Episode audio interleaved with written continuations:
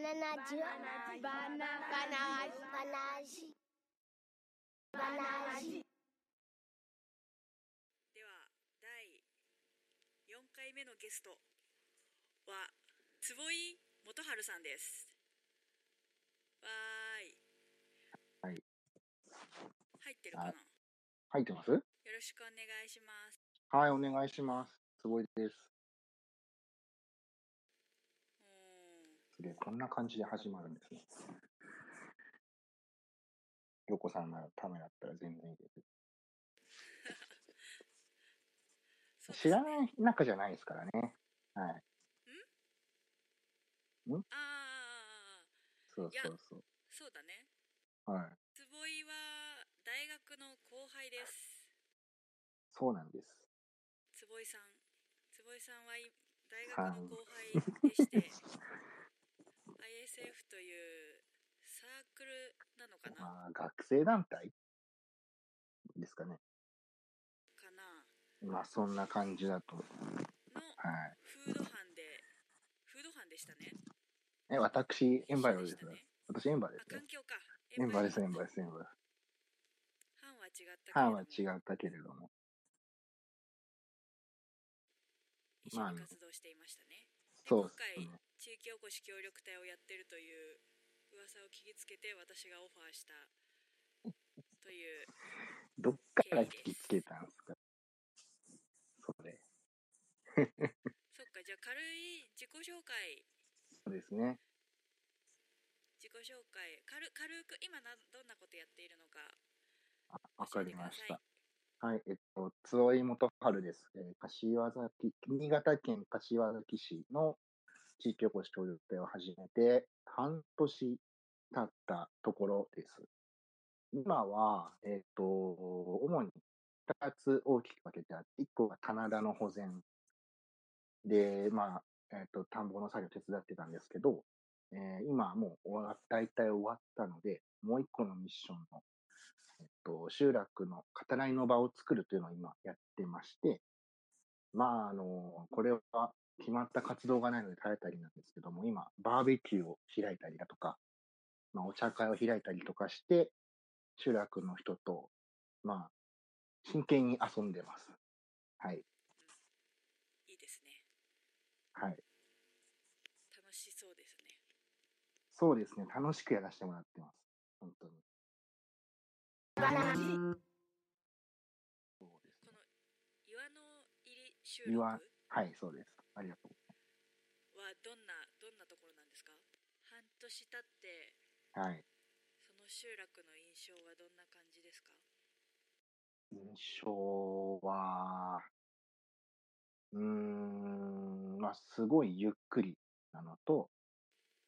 ゆっくり、ねまずゆっくりだなっていう感覚があるのと、あとやっぱり、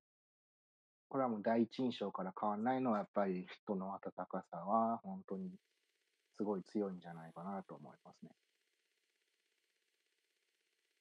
そうかそうなん特産品とかは？うん、正直ここ限定みたいなのは全くないんですよね。食べ物とか生産物に関してはないんですけど、まあ、特徴というと、うんまあ、大きく有名なのは2つあって、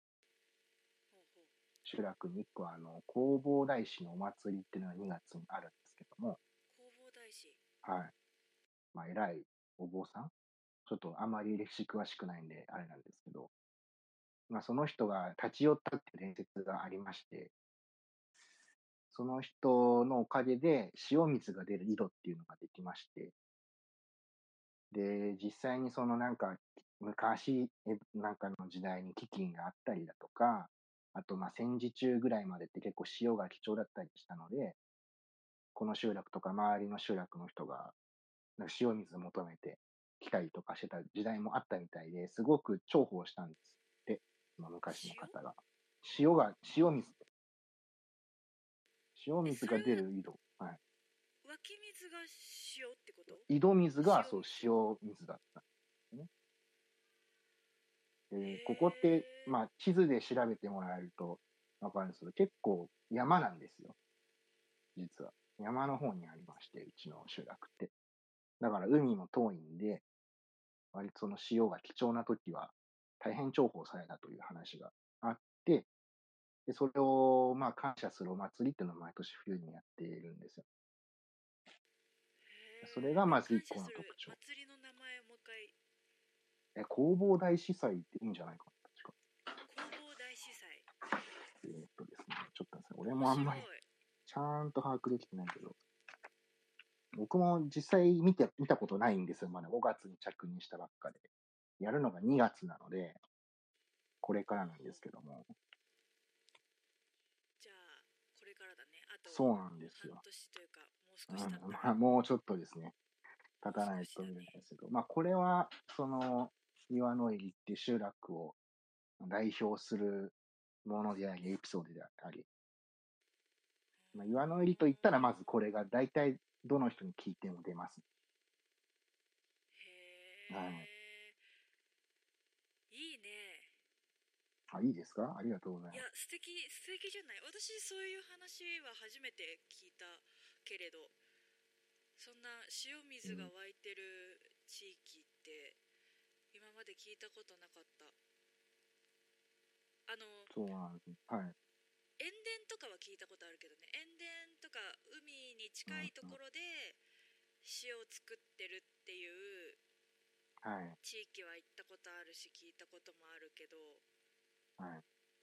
その海から少し離れてて塩が重宝されるところの塩水っていうのはうん。初めて聞いたかもそうなんだ。まあ、今でも一応飲めるらしいんですけど、まあさすがにちょっと今はもう実用的ではないので、井戸水は使ってないですけどね。そうかうん。まあそのお祭りを出るって言ったと、もう一個、うちの集落は、まあ、目立つものが一個ありまして、まあ、なんだろうな、新潟の端っこの方なので、まあ電車が通ってるんですけど、あの、うちの集落の真ん中に、その JR の駅があるんですね。で、まあ、なんだろうな。まあ、普通に各集落ごとに駅があるわけじゃないので、それもこの辺の集落からしたら貴重なんですけど、あのーなんだ。昔、その線路が、まあ、線路が走ってたんですけど、なんか、こ、の駅、JR の長鳥駅っていうところになるんですけど、その長鳥って、なんか昔は列車の信号所だったらしくて、まあなんか荷物の積み下ろししたり、その乗る人の積み下ろしをちょこっとしてまっすぐ出ちゃうみたいな、そういうところだったらしいんですけど、戦争やってた時代ぐらいまではその信号所だったんですけども、まあそれが終わってどうするってなった時に、その、まあ駅にしてほしいっていう住民の皆さんの総意の願いがありまして、もうみんなでなんか署名をすごいたくさんして、お金も出して JR、あの当時国鉄に、その駅にしてくれって懇願しに行ったらしいんですよ。なもな集落の人と、まあ、周りの集落もちょっと巻き込んだみたいですけど、一緒になって、JR、あ国鉄にお願いに行って、長鳥駅っていうのを作ってもらったんですね。だから今でも、まあ、割とその、柏崎市街地だったり、隣に長岡市っていう大きい都市があるんですけど、そっちにも大体、大体電車でどっちも30分ぐらい着くぐらいの距離に行けるようになってまして、まあ、割とその交通の便もそこそこ良くて、やっぱ、その、近所の人に、なんでこの岩の入りに住んでるんですか？って聞くと、やっぱりその回答の一個に駅が近くて、不便に思ったことがないからっていう回答はすごい多いんです。っていうのもあって、うちはその JR 長鳥駅があるっていうのも、まあ一個の魅力ですかね。まあ他の、なんだろうな、県外のいろんな地域と比べたらわかんないですけど、この辺の柏崎の集落で言うと、かなり特徴的かなというのはあります。なるほどはい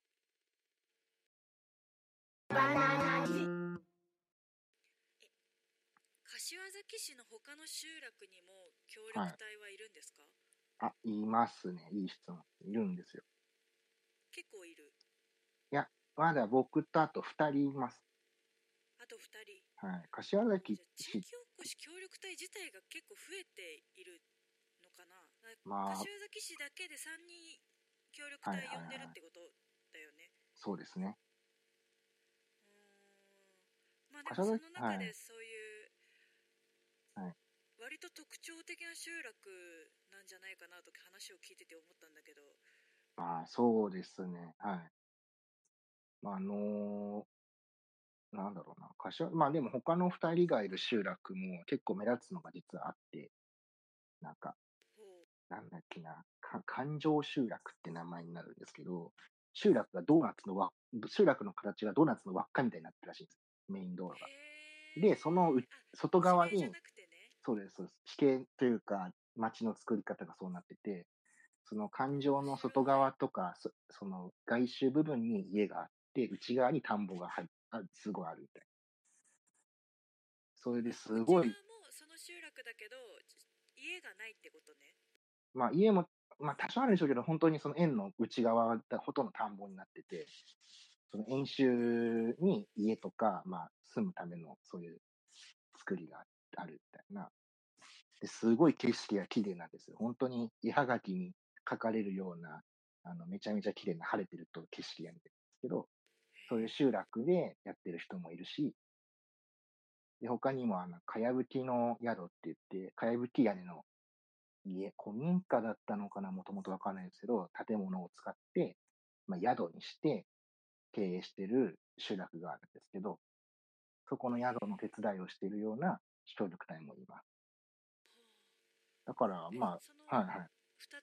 つの集落はそれぞれ何という集落なんですか？最初に言ったその環状集落っていうのが、えっ、と、荻野島という地域でして、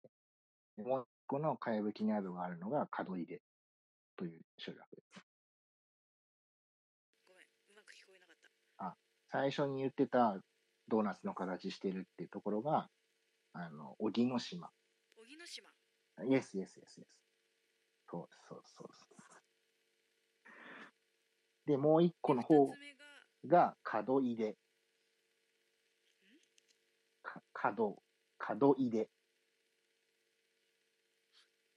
すごいすごいねなんかね。知らない単語だとこんな聞き取れないんだなって今思った。いや、ほんと俺英語なんか外国人に説明してんじゃねえか話聞こえて。た本当に外国人に説明してんじゃん。漢字で書くと、うん。門番の門に、門番の門。に出るって、出口の出る。出口の出。角入れ？角入れ yes, yes, yes, yes, yes, yes. そうです、そうです。失礼しました。角角入れ？角入れ集落とそうそう。荻野し荻野島 Yes, yes, yes, yes. ありがとうございます覚えて帰ってください。う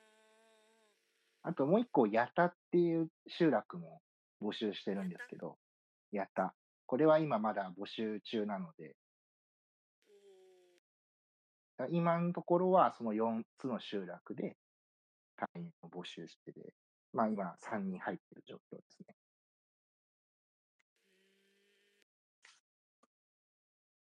ただ、柏崎は地域おこし協力隊を今年度から始めてるんですよ、あ募集を。うーんじゃあなんで新しいのね新しいんです。だからまあこれから数が増えるかもしれないし、このままかもしれないし、わかんないけど。なんか前回前々回かはい。同じように地域おこし協力隊やってる方から話を聞いたのだけれども、はいあのーなんて言うんだ五大都市以外はい五大都市はいはいはい5つのでっかい都市以外ははい。全部田舎でその田舎同士でこう戦っ戦ってというかうん。地域おこしをするっていうことはうん。その他のあまたある地方自治体が敵になるわ競争相手になるわけで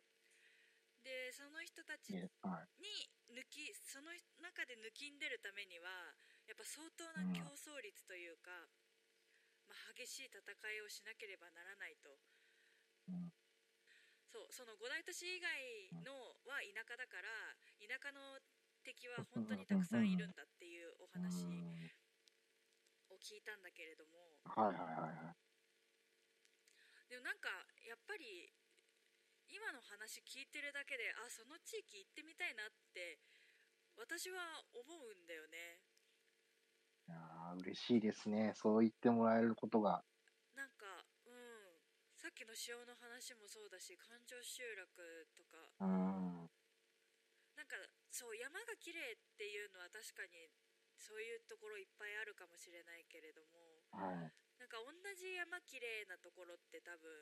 なくてはい。なんかそこにいる人がこうもう少しじゃあどんな山なのかとか。山のふもとどうなのとかそれこそどんな地形なのかなとかうんうんうん。なんかそこにまつわる神様の話とか由来とか。こう聞くと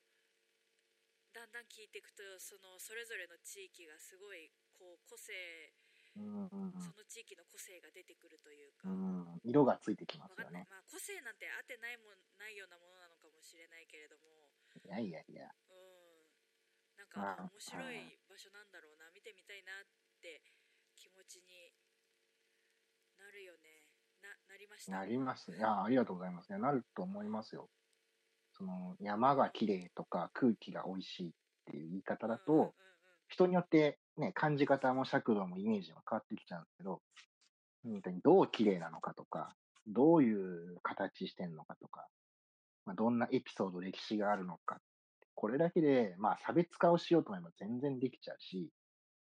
で、その地域に人が住んでる以上、やっぱりそこに住んでたり生まれた人っていうのは、やっぱ、そういう人たちって、やっぱその地元好きな人が多いので、だから絶対になんか違いがないとか、そんなわけないし、それはすごい思いますし、あと、まあ、その前のその話された方がどんな話かわかんないですけど、あんまりその、なんか、五大都市街が田舎で、田舎同士で競争してるとか、パイを食い合ってるみたいな、そんなイメージって僕は全然ないですよね。その、商業的に考えたらそうかもしれないですけど、そうん。そういうことだと思うまあ、それを考えちゃうと辛いし、さらに商業的なこと言うなら、それこそ企業誘致した方が絶対いいので、そんなん間違いないし、観光の会社呼ぶのか、そういう産業の強いところを呼んで拠点にしてもらうのかわかんないですけど、そんなのは、なんだろうな、もっと壮大な話になってしまうと思うんですよね。少なくとも柏崎市の協力隊に関しては、うん、あんまりそこまでの 大きなイメージは持っていなくて、うんうんまあ割とその集落に住んで一員となになっていって、あーなんだろうな。まあ、手伝えること手伝っていく。さっきのりょうこさんの最初の話にもありましたけど、困ってるっていう人がヘルプ出したら、じゃあちょっとうん手伝えるとこは手伝いに行くとか、本当にそのぐらいのつもりなので、他の市をどうこう、というよりかは自分がまず今いる集落でやっていくとか、まあ、元気つけるみたいな。僕はそんなつもりで活動してますんで、うんちょっとスケールは小さい話かもしれないですけど、すごくこう、なんか、より生活に近い、なんか体験させてもらってるなとは思います。おーいいと思います。ありがとうございます。いですね。語っちゃいましたね。これで酒が入ってねんっていう、なんか、バナナジオ？あれそもそもなんで柏崎市ことになったなったはいはいはいはい。えっと、もともとその、それこそ、りょうこさんと一緒に ISF の OB の方が、南魚沼市であの農家やってるんですよ。そこの、まあその山屋で夏祭り何度も行かせてもらってて、毎年。で、そこの、そこ出身の子と、まあちょっと知り合いにな、友達になったんですけども、まあちょちょこちょこ会えたわけですよ。その僕の神奈川の方で。で、えっと、その頃に、まあちょっと僕が就職とかして、ちょっといろいろあって会社を辞めたりして、1年働いて1年で辞めて、1年プラプラしてた時期があって、で、そうなんです。だから、しで、そのプラプラして、あ、そろそろさすがにちょっと仕事復帰をしないといけないなと思って探してたら、その友達の子が、あの、新潟県にいろいろあるよっていうのを教えてもらったんですね、最初。で、教えてもらった時に、最初は新潟県内のいろんなインターンシップをこう、取りまとめてたり、インターンシップを作ったりしてる NPO 法人の人とちょっと話をさせてもらって、最初。で、その人は、その地域おこし協力隊の方もちょっと関わってるっていうことで、それで柏崎市の協力隊を教えてもらったんですね。そう、その、そのはいはいはい。NPO 法人ははい。どんなことをされているところなのかな？あの、NPO NPO、法人人田舎レッジそう、田舎レッジってところで、うーんと、僕もちゃんと知ってるわけじゃないんですけど、新潟県内の、まあ、それこそそういう集落でもいいですし、企業の場合もあるんですけど、そこに、まあ、3ヶ月とか6ヶ月のインターンシッププログラム、まあ、作って、で、そこに学生とか、まあ、社会人でもいいんですけど、興味ある、移住に興味があるとか、そういう、あと I ターンでも U ターンでもいいんですけど、あの、そういう人の、まあ、受け入れの先の一個を、まあ、まあ、作って、いろいろこう、案内をしてる団体みたいなんですけど、で、その時に、その、柏崎市の協力隊っていうのもちょっと入ってて、あのー、岩の入りでも僕が入る1年前に一回そのインターンシッププログラムがあったんですよ。なんか夏、8月の期間に大学生3人呼んで、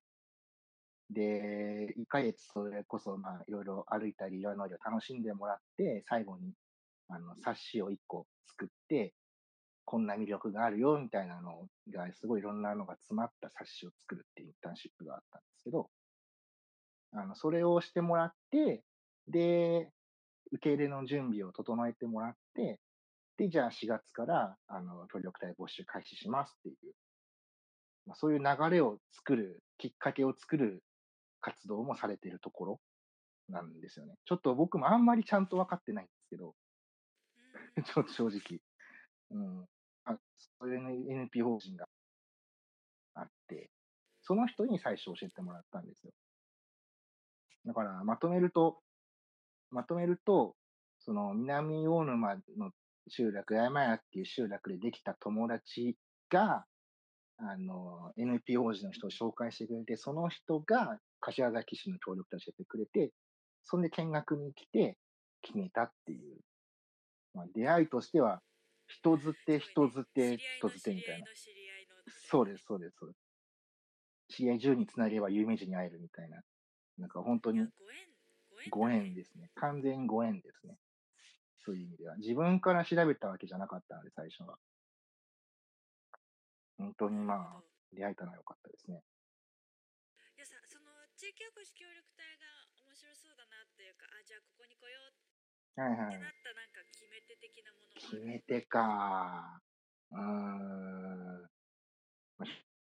表面上は、見学にで、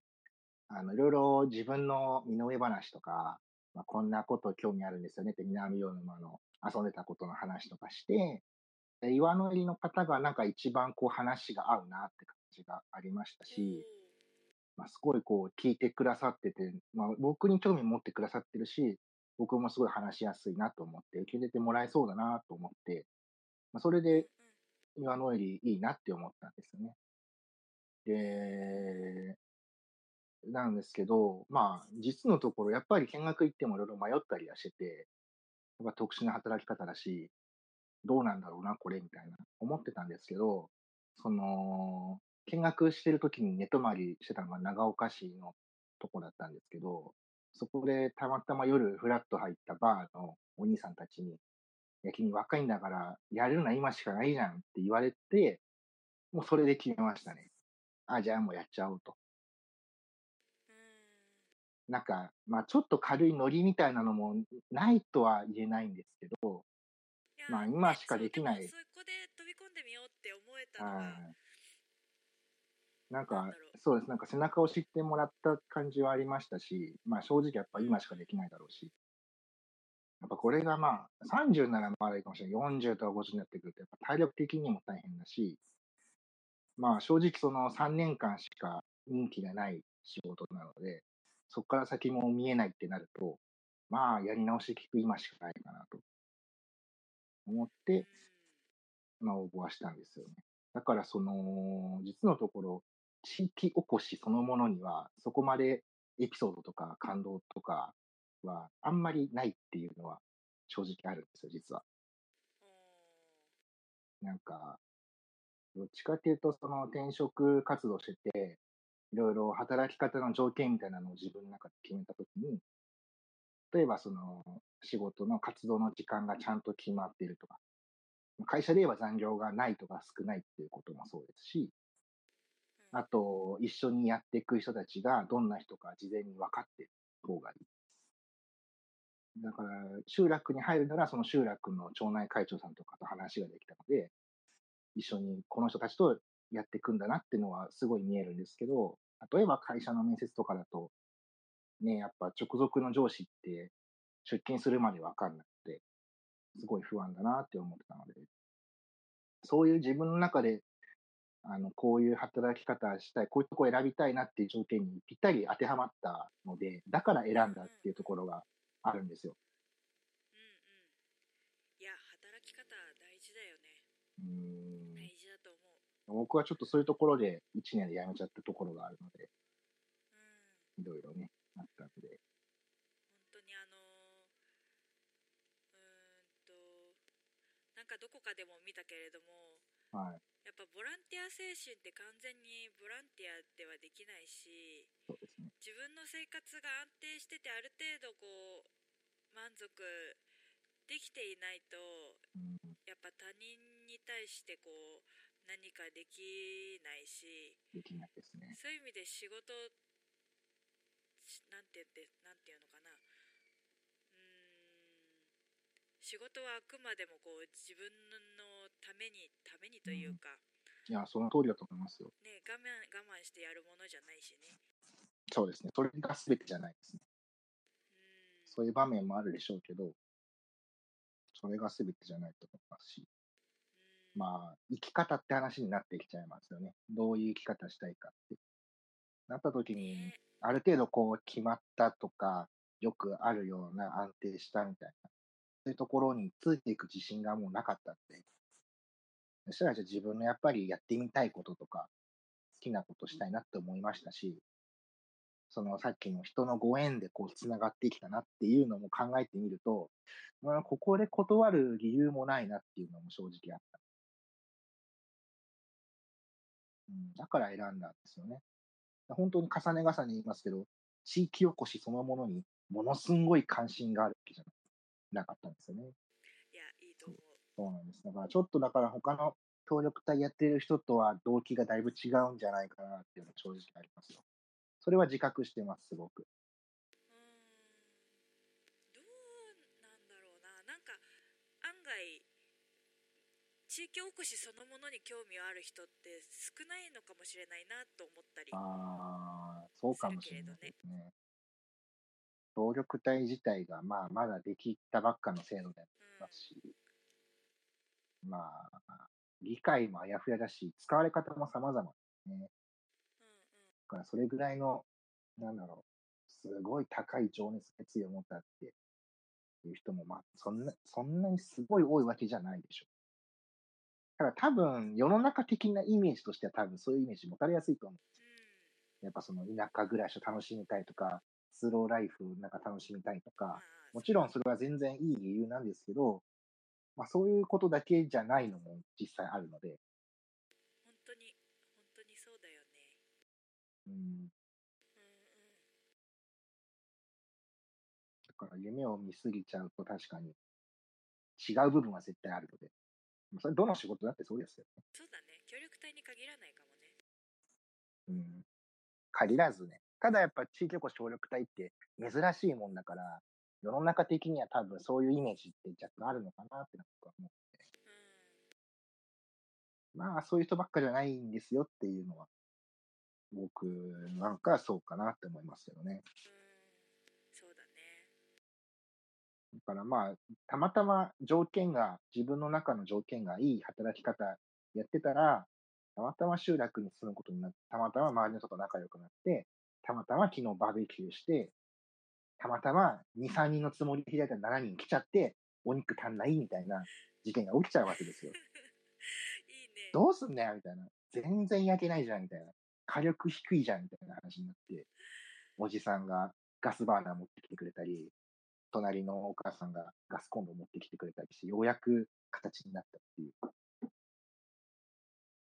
企画者失格レベルのバーベキューしました。はい。バナナジオそのバーベキューってさ、本当に毎週やってんの、あの、10月からなんですけど、毎週やろうって、今や3週間目ですよ。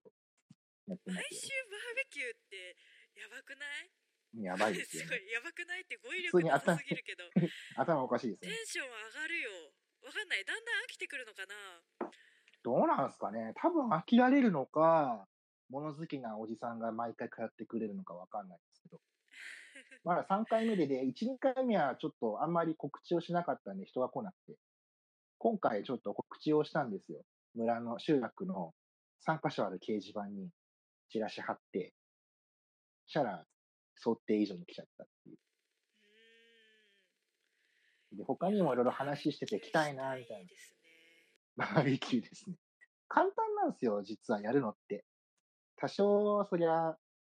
かん、うんなんだろう、楽じゃないかもしれないけど、コンロ置いて炭置いて肉買ってくれば、とりあえずできるんで。まあ、企画準備は簡単かもねちょっと片付けとか面倒かもしれないけどあまあ、そうなんですけどね。そう焼いて、あと食べれ、ばいいもんねそうです、そうですなんか。米炊いて料理して味付けして運んでとかないもんねうん、そこまではないですね。うんだからそんなに難しくないですし、集落でやってるので、結構差し入れというか感じでコロッケ持ってきてくれたり、なんか、ビールのなんかでっかいの持ってきてくれたり、みんなが、みんながそれぞれ持ち寄ってみんなで食べてるって。すごいそういうパーティーみたいああ、そんなパーティーですね、本当に。だから割とそのうんアメリカとか外国の人がやるパーティーに近い感覚かもしれないですね。ああなるほどねもともと僕がそういうのが楽しいなと思って、やってみたいな。だからすごく昨日はいい回になってましたね。うん良い良きです良きです。ですで、まあ、遊んでる感じですけど、まあ実際遊んでるんですけど、一応その僕のこの岩の入りのミッションの一つが、集落住民の語らいの場を作るっていうのが一個あるので、そういう意味ではその、今7人来てくださった人って、それぞれでやっぱりお話をみんなでそれぞれしてて、あ、元気だったかいや、みたいな。だから、久しぶりに会う人も多分いたんでしょうね。だからもうそれだけでミッションとしては十分遂行してるわけです。遊んでるように見えるけど。だからこれは、まあ、半分以上趣味だけど、でもちゃんと一応仕事にもなってるんです。うんうんうんうんそういうミッションだから選んだっていうのもあるかもしれない。はい。そういうのどうまたちょっと地域おこしから外れるけど東京とかでもできるとコミュニティって広がっていくのかもしれないねやっぱイベントで。食べながらだからこそこう語らえることとかもあるしそういうところからうこう、コんミュニティのつながりができるんだろうなと思うからうんバーベキューすごいいいと思いますありがとうございます。本当にね、別に東京とかでも多分絶対できるんですけど、うーん、まあ、僕らぐらいの世代の人の会社勤めの人って、まあ、やっぱり時間も長いし、一日すごいフルパワーで働いてる方ばっかりなんで、やっぱすごい疲れるんですよね。そうなんです。現代人ってすごい疲れてるんですよ。だからもう仕事終わったら、ああ、もう疲れたっつって風呂入って寝るぐらいしか本当にできない人って、まあ割と結構いると思うんですよね。僕もそんなでしたし、1年目。だから、そういう余裕っていうのが現代人には本当に必要だなって僕は思ってますし、余裕のある生き方をやっぱり僕はすごいしたい。だから今の働き方はすごいいいですよ。そうだね働き方というか生き方というか生き方すごいごめんねなんかね。今やってることからミッションの話聞けばよかったのにねそうこれそう私の癖でどんどん話がねスライドしてくんだよねいや、いいと思いますね。そうなんだよ。そういやだから何が言いたかったかっていうと、そのミッションの話はいはいもちゃんとしたいんだけどもその東京の若者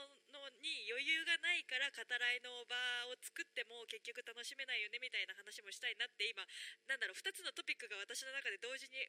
同時にね上がっちゃっあの、て今2本困った柱が。っていう話 バナナジオ。ちょっとじゃあミッションのじゃあ、ミッションの話にしましょうか。はい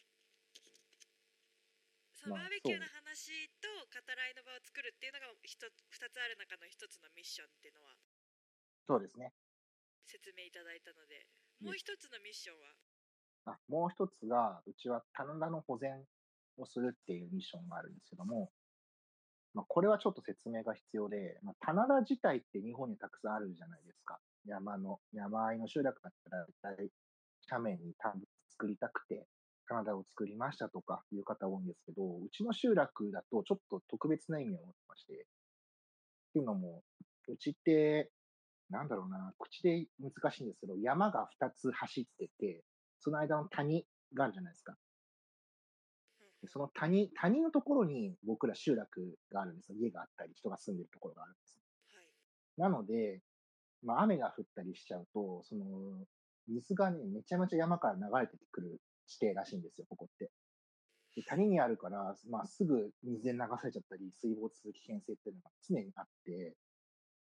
そういう土石流警戒みたいな看板も2、3枚立ってるような集落なんですね、実は。で、ただそれは斜面を斜面のままにしとくから水が流れるのであって、棚田っていう形にして、段々みたいな階段状みたいにしていけば、まあ、ある程度は水害も防げるだろうと。田んぼにしとけば水の通り道も作りますし、自然と。そういう水害から集落を守るために、その棚田をやってるって側面も実はうちの集落はありまして、だから、だからこそ、その棚田を、まあ、やめちゃいけないんですよ。絶対やめちゃいけない箇所が何箇所かあって、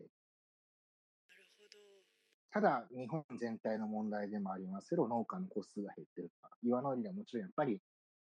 昔はどの家も田んぼやったらしいですけど、今はやってるのって数軒なの。やっぱりそういうところでは、後継者ももちろんいないのか少ないのかだし、やっぱ高齢になってて辞めちゃう方も増えてきてて、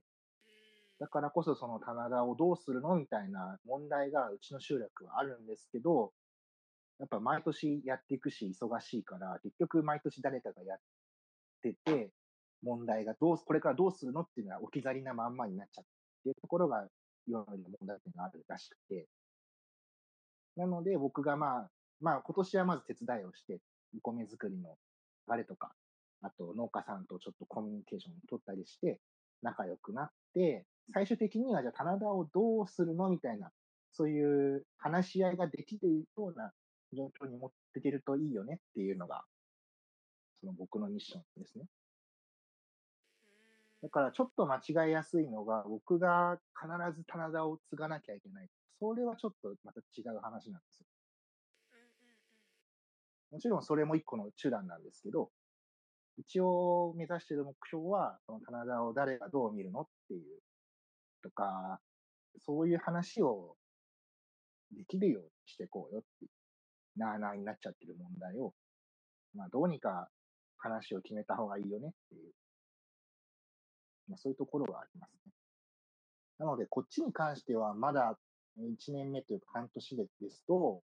ようやく収穫が終わったぐらいなので、まだまだこれからですね、やれるのは、とは思ってます。そう棚田は棚田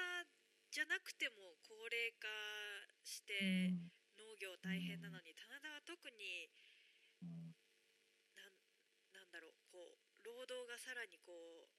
そうですね。なんなんていうの厳ししい条件的に働く場所として厳しいよね。厳しいですね。まあ、そもそも平場よりも、間違いなく非効率的ですし、うん。まあ、条件も多分非効率だけど必要なんだよねまあ、絶対にやめちゃいけない場所が何箇所かあります。少なく。うん山奥の方にある田んぼは、本当に最悪やめたとしても、まあ、すぐに集落に被害はないですけど、集落周りにあるいくつかの場所は、むしろちゃんと荒らしちゃうと、大雨が降った時に大変なことになる。それはもうなんかハザードマップみたいなのが多分書いてあるらしくて、ああそうなんだ土石流警戒の看板もついてますし、だから本当に自衛というか、そのための棚田で、もちろんお米の収穫もできるんですけど、そういう経済活動だけじゃないよっていうのが特別な意味っていうところなんですよね。うん。ただまあ、うーん。そればっかりはうん。あれよね、あまあでもそっか、ううんん、米を作らずしてはい。棚田を保全するのはまあできないかどうだそれも一個提案だと思うんですよね。別うん。案としては考えうるけれどもはい、もそちろん。れはそれでまた大変な気はするねまあ別の問題は生みますよ。うんうん。まあそうねどちらにしても誰かしらやる人がいないといけないからその棚田をこう任せろって言ってくれる人がいないことには解決なかなか前に進めない問題かもしれない。まあ、そうですね。早い解決策はそうですよね。俺がやるっていう人が出れば、一番早いんでしょうけど。うん。だから、わかんないですよね。最悪なのが、このまま、その管理してる人が高齢化して、やめちゃって、後から見る人もいなくて、誰も見る人がいなくて、荒れちゃってっていうのが最悪なので、まあ、まずはそれを回避したいですよね。うん、それを棚、田んぼをやるべきなのか、畑にした方がいいのか、うーん、なんか作物を作らずして棚田の形を維持するのか、それはちょっとわからないですけど、一個の案ですよね、それも全部。なるほど。だから棚田に縛られる必要がないのは本当そうだと思いますよ。それはよそ者の意見なんで、それがまた集落の人もどう思ってるのかっていうのをこれからちゃんと聞いたり、リサーチしていかないといけないところではあるんですけど。本当そうだね。そうなんです。結局、僕がどうこう言ったところで、それは一意見に過ぎないし、ましてやよそ者の意見。やっぱりどっかに違う意見もあるだろうし、うんいろんな思うところが皆さんあるので、ちゃんとそういう話し合いができる雰囲気、場を作るっていうのも、まあ、そこは僕のミッションの一個かもしれない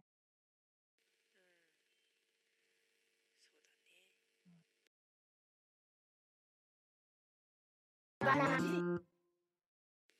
の棚田キャンドルっていうのほいほいほい。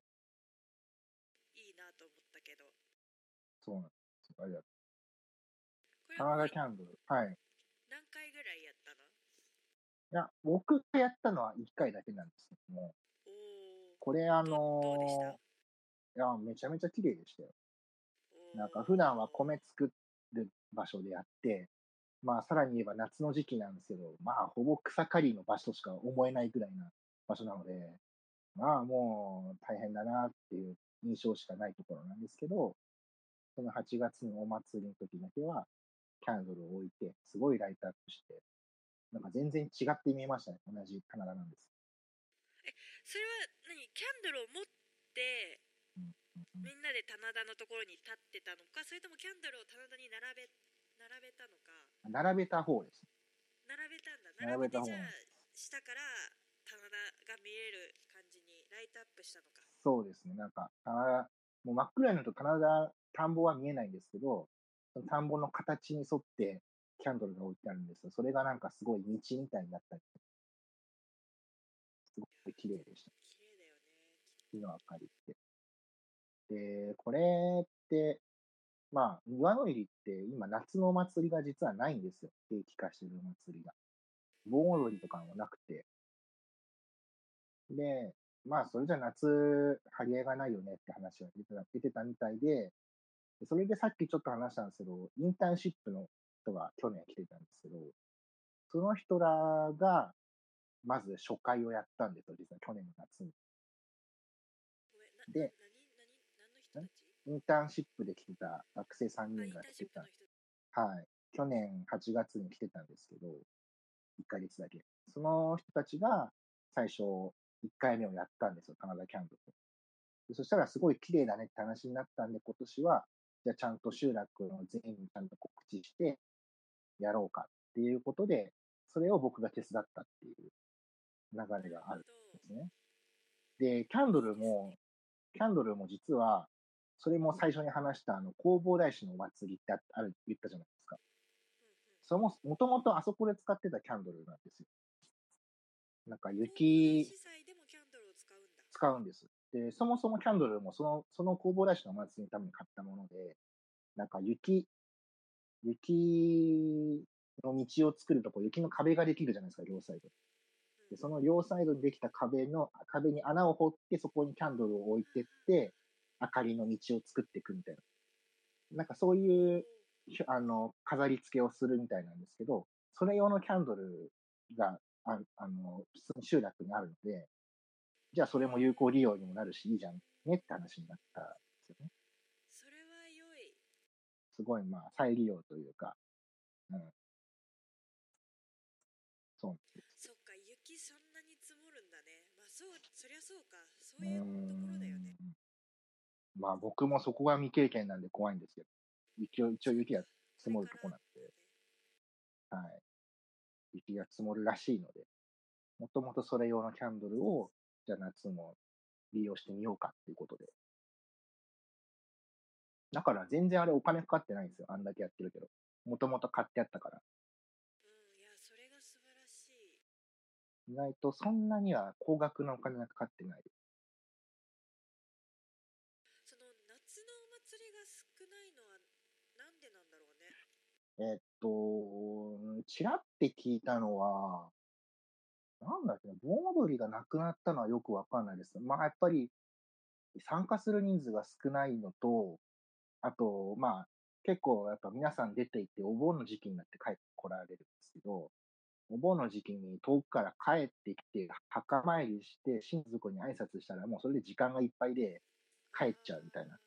結局、一泊、二泊、三泊みたいな長くゆっくりいる人ってそんなにないんですよ。その時期に、盆踊りやるよりは、多分帰ってきた人と家族で話したいとか、普通にご飯食べたい気持ちが強いので、お盆にあんまり集まるっていう機会が、まあ、減ってったんでしょうね。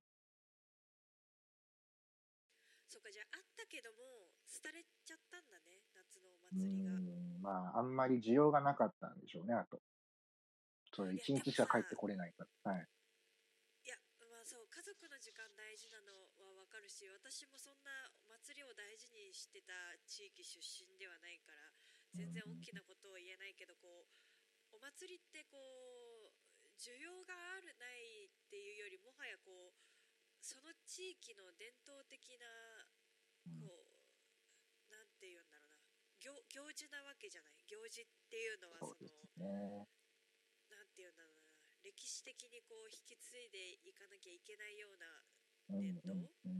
みたいな、こう文。化的なものはい。なんかそういうのがなんて言うんだろうねそういうのってこううーんまあうまく言えないけどこう古い書物みたいなものでさ、うん価値があるのかないのかわからないし、うん。今使わないからいらないじゃなくってなんかそれの価値をきちんと理解させることも理解することも大事だし、うん、その価値を理解した上でやっぱり守っていこうって棚田棚田みたいにねこうきちんとその利害がはっきりしてると守っていこうってなりやすいかもしれないけど、はい。その利益に関わらずそういう文化ってやっぱり残していかなきゃダメなんだろうなと外から見てると思う思うんだけれども。まあ、そうですよね。ぱりやってる人たちからすると、ね、自分たちの時間うん時間だからねうんこう優先順位がついちゃうついてい。った結果やっぱ廃れてしまう文化もあるわけだよねやっぱりそうですね。現実問題運営したり、毎年やったりっていうのを、まあ、やってきた中で、そういう判断になったんでしょうね、おそらく。ううん。ん。そ岩の入りはね。まあの、弘法大師の祭りは少なくとも守ってるんで、うん。それだけでもすごいことだし、そうだよね。や、やんない方がそりゃ楽は楽です、絶対。そうだね。はい。いや本当に外からねガヤガヤ言うことじゃないけど、うん。ちょっと悔しい感じはするよね。まあ私が悔しいって言っていいようなレベルの問題でもいやいやないいやいや、なんそういうか気持ちはあるのは嬉しい。ううん。ん、だからまあ、まあ、そうね、本音をいろいろ言っちゃうと。ね。そうですね。本音言っちゃうと僕もどっちかっていうと、